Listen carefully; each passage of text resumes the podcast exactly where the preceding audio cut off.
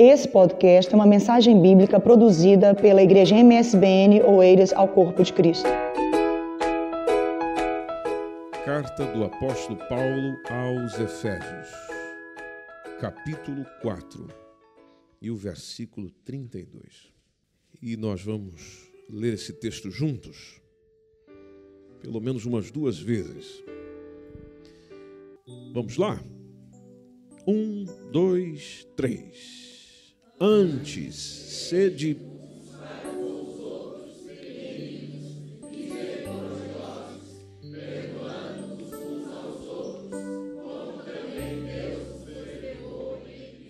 É possível mais uma vez, meus irmãos? Antes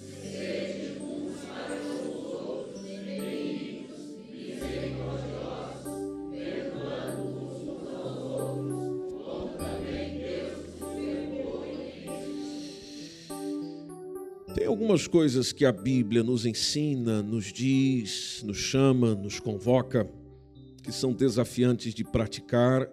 Esta é uma delas.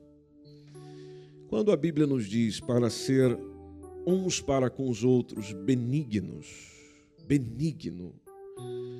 Benigno tem a ver com a pessoa que é favorável, é útil nos lembra cortesia, nos lembra generosidade, uma pessoa cortês, uma pessoa do bem. Outra expressão muito comum entre nós é gente boa. Ô oh, gente boa, boa gente. Porque além de ser uma pessoa, existe ali um termo qualitativo que define o que ela é. Ela é boa. Ele é bom. O mercado, por exemplo, profissional está a buscar gente boa naquilo que faz. Nós, naturalmente, buscamos ter ao nosso lado pessoas ou boas pessoas naquilo que fazem. Mas nem sempre boas pessoas naquilo que fazem são boas pessoas. Logo, eu acho interessante quando o Evangelho chama aqueles que um dia aceitaram este mesmo evangelho como orientação para a vida para que você seja bom, você seja benigno. E ser benigno, ser bom, não é mediante o que as pessoas chamam de bom, é aquilo que Deus chama de bem ou de bom. O texto vai complementando algo mais. Ele diz, por exemplo, ser benigno, depois de ser misericordiosos, porque misericórdia é importante, é necessário. Depois acrescenta um terceiro, uma terceira recomendação que, vamos lá, minha gente, é pesado para nós. Quando o texto diz perdoando-vos uns aos outros, perdoando-vos uns aos outros perdoando-vos uns aos outros, ou seja, me lembra que eu tenho que perdoar e ser perdoado todo dia. Eu não libero perdão baseado no perdão que me dão, ou no perdão que vem a mim, que os outros dão a mim, que os outros concedem a mim. Eu sou chamado a perdoar como perdoado já fui, não por pessoas, mas pelo Senhor. E todos nós sabemos que cometemos transgressões uma atrás da outra para com o nosso Senhor. Como Deus me perdoou em Cristo, eu sou chamado a perdoar. Se eu não perdoo, que bondade existe em mim? Outra coisa difícil que Jesus pediu está em Lucas 6,35 é quando ele falou para amar os nossos inimigos. Responda aí para você. Você consegue isso mesmo? Seja sincero entre você e Deus aí na sua consciência. Você realmente consegue olhar para uma pessoa que te odeia, que quer o teu mal? Que faz tudo para lhe destruir e conseguir amá-la. É possível isso? Será que é, Jesus não está exagerando na dose em pedir um negócio desse? Depois ele acrescenta no mesmo texto, dizendo: E fazei o bem. Acharam lá o texto? Amai, amai, pois, a vossos inimigos e fazei o bem. O bem a quem? Ao meu inimigo. Isso aqui é coisa de cristão, gente. Isso aqui é coisa de gente boa, onde você só me paga com coisa ruim, mas por eu ser bom, porque eu só posso dar o que eu tenho, eu lhe pago com algo bom. Você me trata mal, eu lhe trato bem. Você não me dá atenção, eu lhe dou atenção. Você não me ajuda, mas eu te ajudo. E atenção, não faço porque você me faz, faço porque o compromisso que eu tenho com quem eu sirvo, ou quem é o meu mestre, ou quem é o meu senhor, fez sempre pelos mesmos seres humanos. Eu simplesmente o imito. Deus está derramando sol e chuva sobre bons e sobre maus. Então, naturalmente, eu concedo a todos a mesma coisa, independente se a pessoa é independente se ela é má. Jesus foi além ainda, dizendo: e sem nada esperar. Então, eu amo o inimigo sem esperar que ele me ame. Esse é o convite do Evangelho. Eu faço bem sem esperar receber o Bem, e quantos de nós já ficamos indignados dizendo eu já não faço mais isso, porque eu estou aqui que nem um bobo, que nem uma boba, fazendo, fazendo e eu não recebo nada. Bom, o Evangelho diz que é para você não esperar nada mesmo. E emprestar sem esperar devolver. E, e será grande o vosso galardão. Interessante quando Jesus diz isso, ou seja, é aquela ideia do eu, eu, eu tenho mais para você do que aquilo que você acha que está perdendo.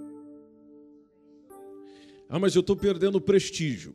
E Jesus chega para nós e diz: Mas eu cuido do teu prestígio. Mas eu estou a perder reputação. Não, eu cuido da tua reputação. Desde que você zele pelo seu caráter, eu cuido da sua reputação.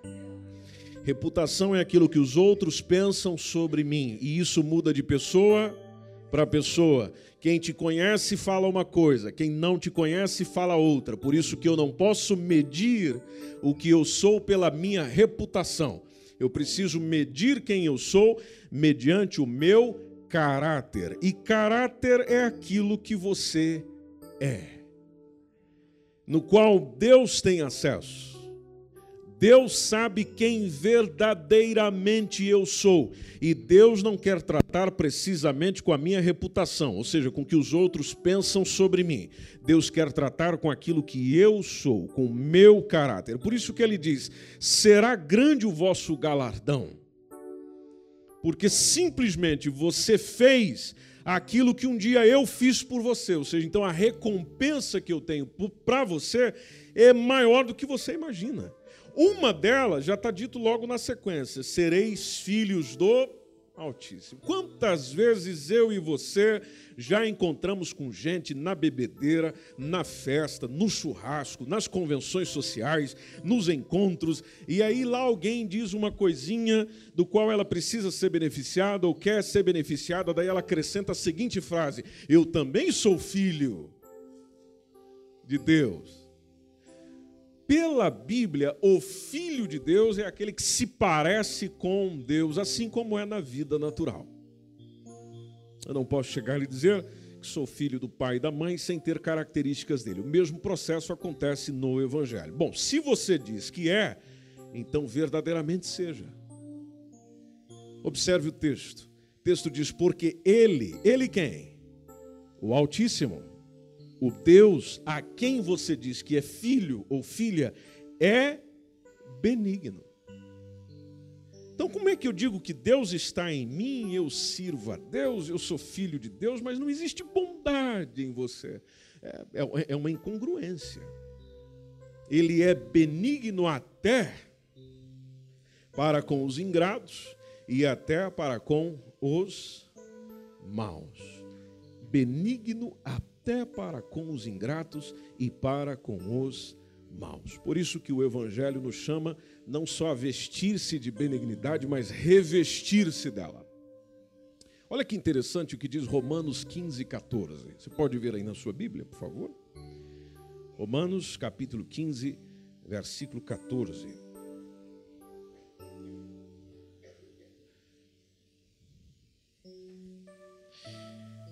Que eu acho interessante nesse texto, pessoal, é que o benigno é o único dentro de um grupo que pode chamar a atenção do outro. Porque é natural, precisamente no contexto igreja, já que nós estamos aqui numa reunião de ceia do Senhor, é muito natural no contexto igreja eu chamar a atenção do meu irmão, da minha irmã, dizendo o que ele deveria, como as coisas devem ser, é natural. Tá bem, mas quem é você para dizer o que diz, para orientar o que orienta, para solicitar o que solicita? Que tipo de pessoa você é? Porque se você olhar para esse texto, Romanos 15, 14, o apóstolo Paulo escreveu assim: Eu próprio, meus irmãos, eu certo estou a respeito de vós, que vós mesmos estáis cheios de bondade depois, cheios de todo conhecimento, podendo, ou seja, tendo condições. Como você está cheio de bondade, cheio de conhecimento, podendo, reúne os atributos necessários para poder admoestar uns aos outros. Então, se não existe bondade no seu coração, que conselho você tem para dar ao outro? Que solicitação você pode passar para o outro? Se não existe conhecimento do que você está dizendo, já que você chama a atenção do seu irmão baseado na palavra de Deus, que condição existe em si para poder dizer ao outro, trazer algum conselho, alguma orientação, sendo que às vezes o nosso conselho e a nossa orientação está mais carregada de maldade do que de benignidade alguma. Por isso que Colossenses 3,12,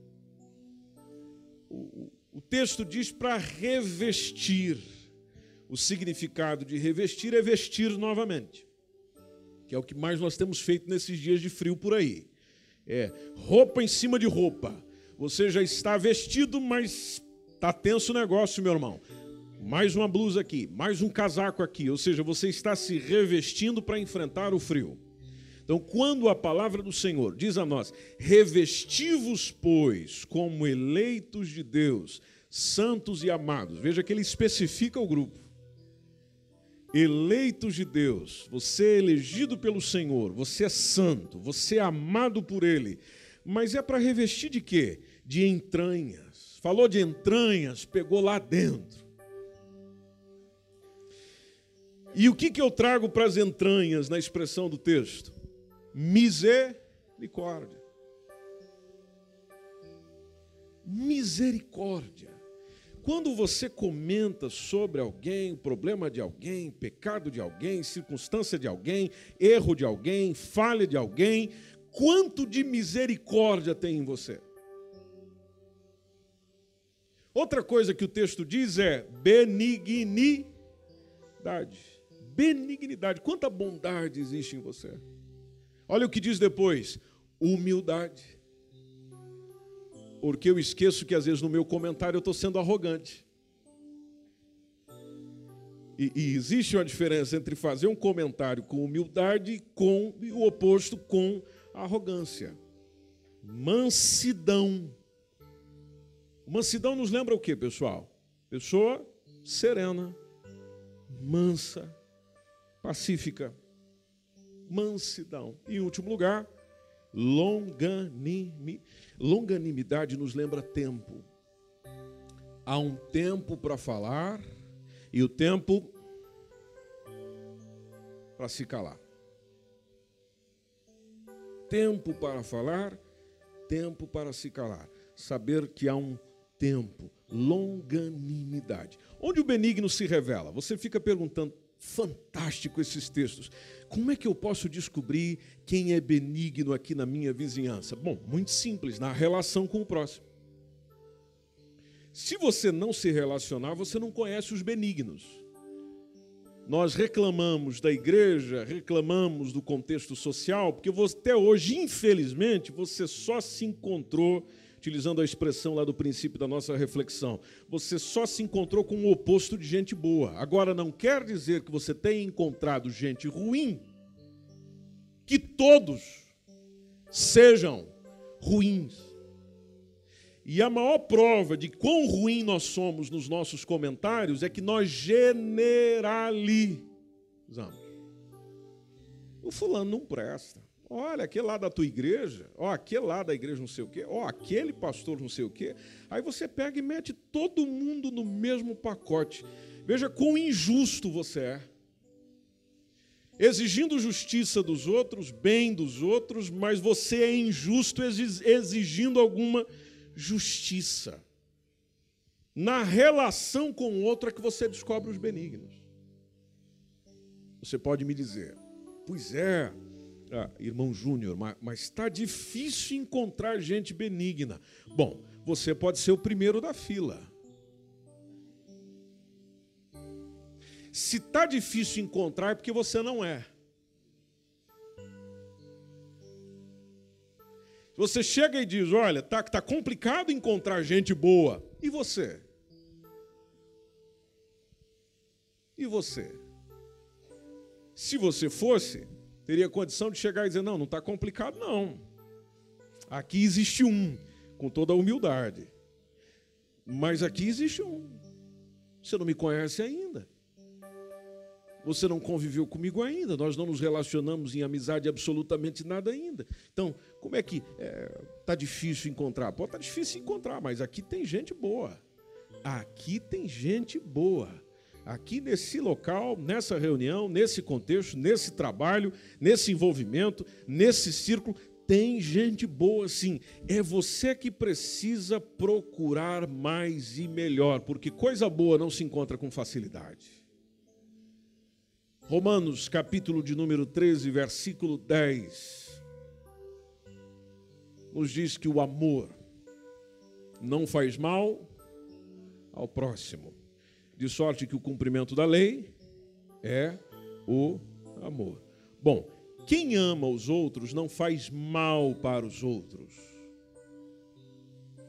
E quando eu estou dizendo fazer mal, tem a ver com não falar mal, não prejudicar, não comprometer negativamente. Há um desejo de ser bênção, há um desejo de favorecer mesmo aquele que é mal. E é justamente o amor que abre portas para o perdão. Se você quer perdoar alguém, então você precisa amar.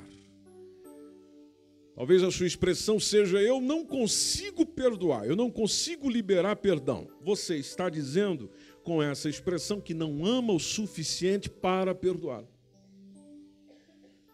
E o perdão, gente, é o que evita a cada um de nós sermos vencidos por Satanás. Há um texto bíblico Está em segunda carta de Paulo aos Coríntios, capítulo 2, versículo 10. Olha que texto maravilhoso. O, o, apóstolo Paulo nos dá uma orientação fantástica aqui, inspirado pelo Espírito Santo, é, quando ele escreveu da seguinte forma: E a quem perdoardes alguma coisa também eu, porque o que eu também perdoei, se é que tenho perdoado, por amor. Ele perdoou fundamentado no quê? Amor. Por causa do quê? O amor. Por amor de vós, o fiz na presença de Cristo. Então o perdão começa onde? Começa diante de Cristo, diante de Deus. Deus precisa ver se esse perdão realmente aconteceu aqui dentro. O fiz na presença de Cristo. E aí ele acrescenta: para que não sejamos vencidos por Satanás. Você está a perceber por que, que Satanás trabalha o oposto para que não haja amor aqui dentro? Porque não havendo amor aqui dentro, ele me vence. Não havendo amor em nós, ele me manda ao solo. Não havendo amor, ele destrói. Não havendo amor, as imperfeições das relações são destacadas mais do que os aspectos benéficos e positivos dela. Por isso a expressão do Paulo, conforme a gente leu, revestivos justamente daquilo que é bom, dentro da benignidade, quando em Colossenses 3 e 14 ele altera o texto dizendo para revestir do amor, revestir de novo, ou seja, vestir-se, vestir-se novamente, ir colocando em você, revestir-vos ou revestir-vos de amor, aí ele acrescenta, que é o vínculo da perfeição. Ou seja, as coisas são perfeitas conforme o amor ali reina, existe, é uma realidade, é um fundamento, é um sentimento que não está preso apenas ao sentir, mas está também evidenciado pelo ser e pelo fazer. E, e nós estamos a viver um tempo complicado, porque o pessoal pensa que amar é concordar. Onde você chega e diz para alguém: Eu não concordo com você não concordo com o seu ponto de vista. Aí o outro olha para a gente com a carinha de choro, diz: Você não me ama. Não, não tem a ver com isso. Porque se fosse assim, Deus não nos amava. O amor está justamente no nível de poder dizer ao outro que não concorda. Agora, depende da forma como se diz. Porque o amor também determina a forma. O amor não determina apenas o que, ele determina também a forma. Jesus chamou a atenção de muita gente, precisamente dos religiosos da época, do seu tempo. Mas uma coisa carregava as expressões de Jesus, que era justamente o amor que ele sentia. A iniquidade aumenta porque o amor esfria. Foi Jesus mesmo que falou isso, quando lá em Mateus 24 e 12, vocês conhecem esse texto. Ele diz que se multiplica a iniquidade, o amor de muitos se esfria.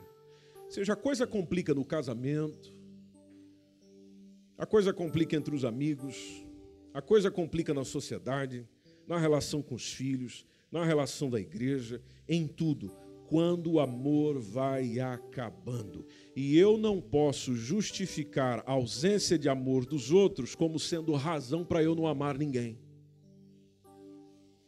Se você realmente tem uma relação com Deus, então é natural que você ame, sendo amado ou não. E quando falamos de amor, a Bíblia é tão ampla nisso, tão maravilhosa nisso, que ela fala dos tipos de amor. Existe o amor de Deus, que é o amor ágape, incomparável, é a base de todos os outros. Existe o amor filéu, do grego, que é o amor filantrópico. Esse amor que você sente em ajudar o outro, cuidar do outro, atender o outro. Ele não é teu parente, não é teu amigo, não é teu vizinho, você nem sabe quem é, mas você sente algo especial de poder ajudá-lo, poder ajudá-la, cuidar dele, cuidar dela. É esse tipo de amor que move muito as obras sociais, as ações sociais na nossa sociedade. Independente se o cara é crente, é evangélico, isso é indiferente. Ele tem um amor por aquelas pessoas, um carinho por aquelas pessoas, um olhar diferente para aquelas pessoas. O amor filantrópico é um tipo de amor.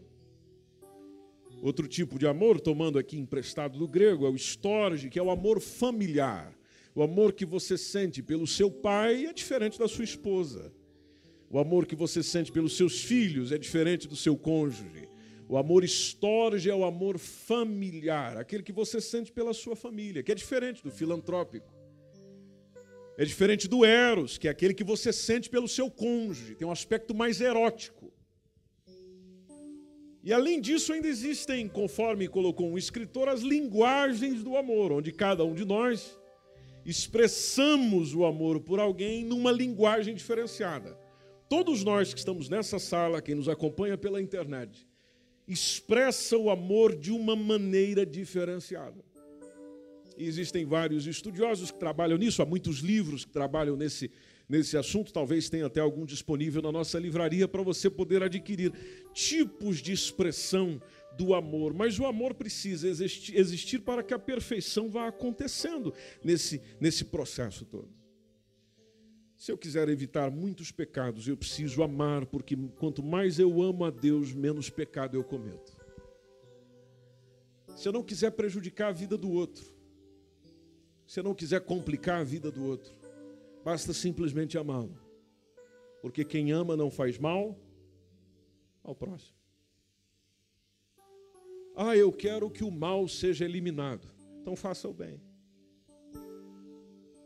Ah, mas ninguém faz. Bom, seja o primeiro. Ah, mas aí eu estou sozinho. Já é alguém. Ah, mas ninguém me ajuda. Você tem ajuda daquele que é o amor, que é Deus. Vença o mal com o bem. Ah, mas eu sofro muito. Bom, é naturalmente que você sofra porque você precisa se adaptar a isso. Toda adaptação tem o seu preço, tem o seu custo. Até que eu aprenda o que verdadeiramente é o amor na vivência, na experiência, eu, eu, eu, eu vou ter que confrontar muito comigo mesmo. E se eu aprender a confrontar comigo mesmo, mostra que eu amo a mim mesmo. Porque tem muita coisa que, por amor a mim mesmo, eu terei que dizer não a mim mesmo. Terei que dizer não, por amor. Veja que o amor interfere nas nossas decisões, palavras, ações, cordialidade ou até na própria chamada de atenção a alguém. Onde você tem que dizer para alguém palavras que não vão ser bem acolhidas lá. Mas se houver amor, pode passar um tempo, os frutos serão colhidos. Porque onde se semeia amor, onde se semeia amor, o que, é que você vai colher? Agora, se eu sair semeando ódio, semeando contenda, semeando iniquidade, é isso que você vai colher. Uma excelente coisa para fazer hoje, gente, nesse primeiro domingo de março, é avaliar o amor que eu sinto e tenho por Deus, pela minha família, pelas pessoas, por aquilo que eu faço, porque isso determina muito o meu envolvimento. A gente só se envolve com aquilo que ama. A gente só se entrega aquilo que gosta. Porque aquilo que você não gosta, você foge. Mas você só se entrega a quem ou a aquilo que você ama. Por isso que é muito importante determinar a quem eu direciono o amor porque naturalmente, se eu sabendo, se eu souber a quem dirigir o amor, naturalmente eu amarei com liberalidade, com sinceridade, com tranquilidade e principalmente sem reclamação. Porque o amor tudo espera. O amor tudo suporta. O amor tudo crê. Aí vem aquele último que é terrível. 1 Coríntios 13, 7. O amor tudo sofre. Sofre. Falou de sofrimento, a Jéssica até parou de tocar. Sofre. Você está sofrendo, mas por que, que você suporta? Porque ama. Por que, que você está aguentando? Que você acredita. Por que, que você está sendo paciente? Porque quem ama espera. Quem ama espera. Por que, que eu estou ali ajudando, auxiliando, cuidando? Porque o amor tudo suporta. Quando a gente fala de suporte, é, é justamente o que essas colunas estão a fazer com esse material aqui. Estão dando o suporte. Quando você ama, você é suporte. Você está sem forças, ficando fraco, mas você reúne forças de algum lugar para ser suporte. Por quê? Porque você ama. Quem ama vive mais. Quem ama vive melhor.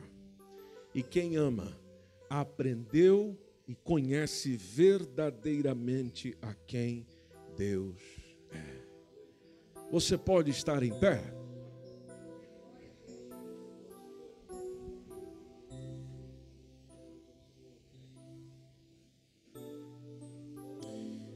Nós vamos para o momento da ceia do Senhor. Mas antes da ceia do Senhor é importante avaliar isto em si mesmo. Porque nós participamos deste momento aqui porque nós amamos o nosso Senhor. Porque a maior demonstração de amor que ele teve por nós foi com uma ação.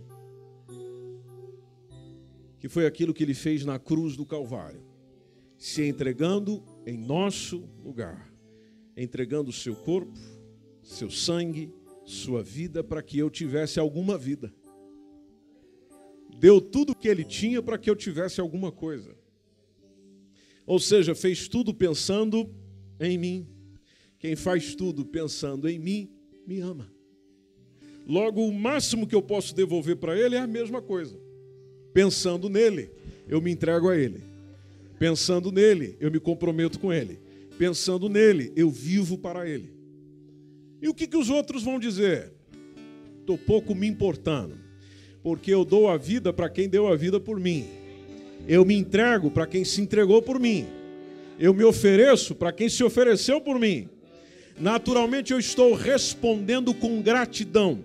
E aquele que não o faz assim é simplesmente um ingrato.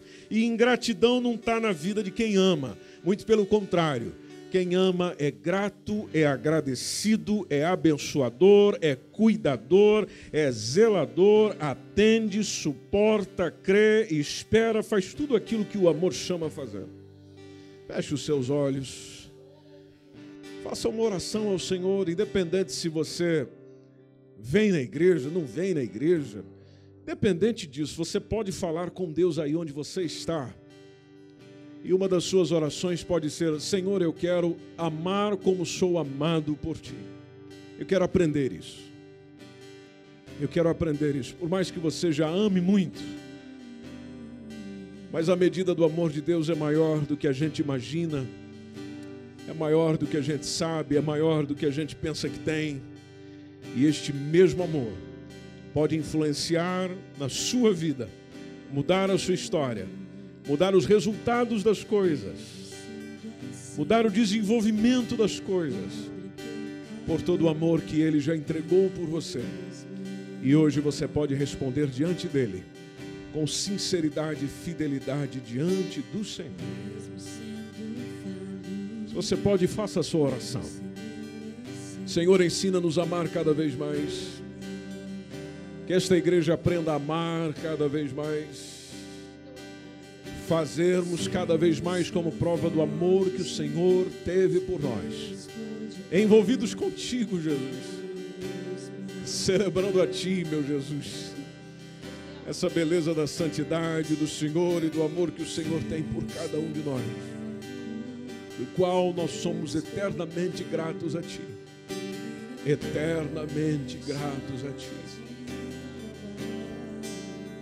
Sem o Teu amor, Senhor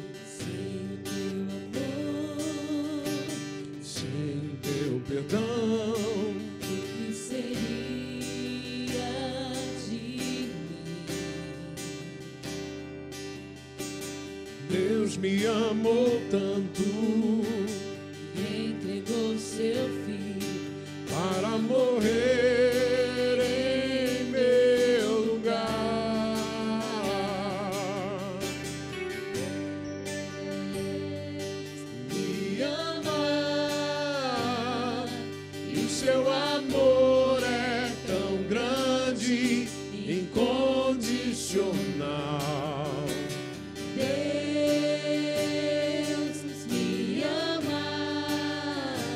sempre de braços Ele abertos para nós. sempre de braços abertos para nós. Mais uma vez o refrão: Deus me ama. Deus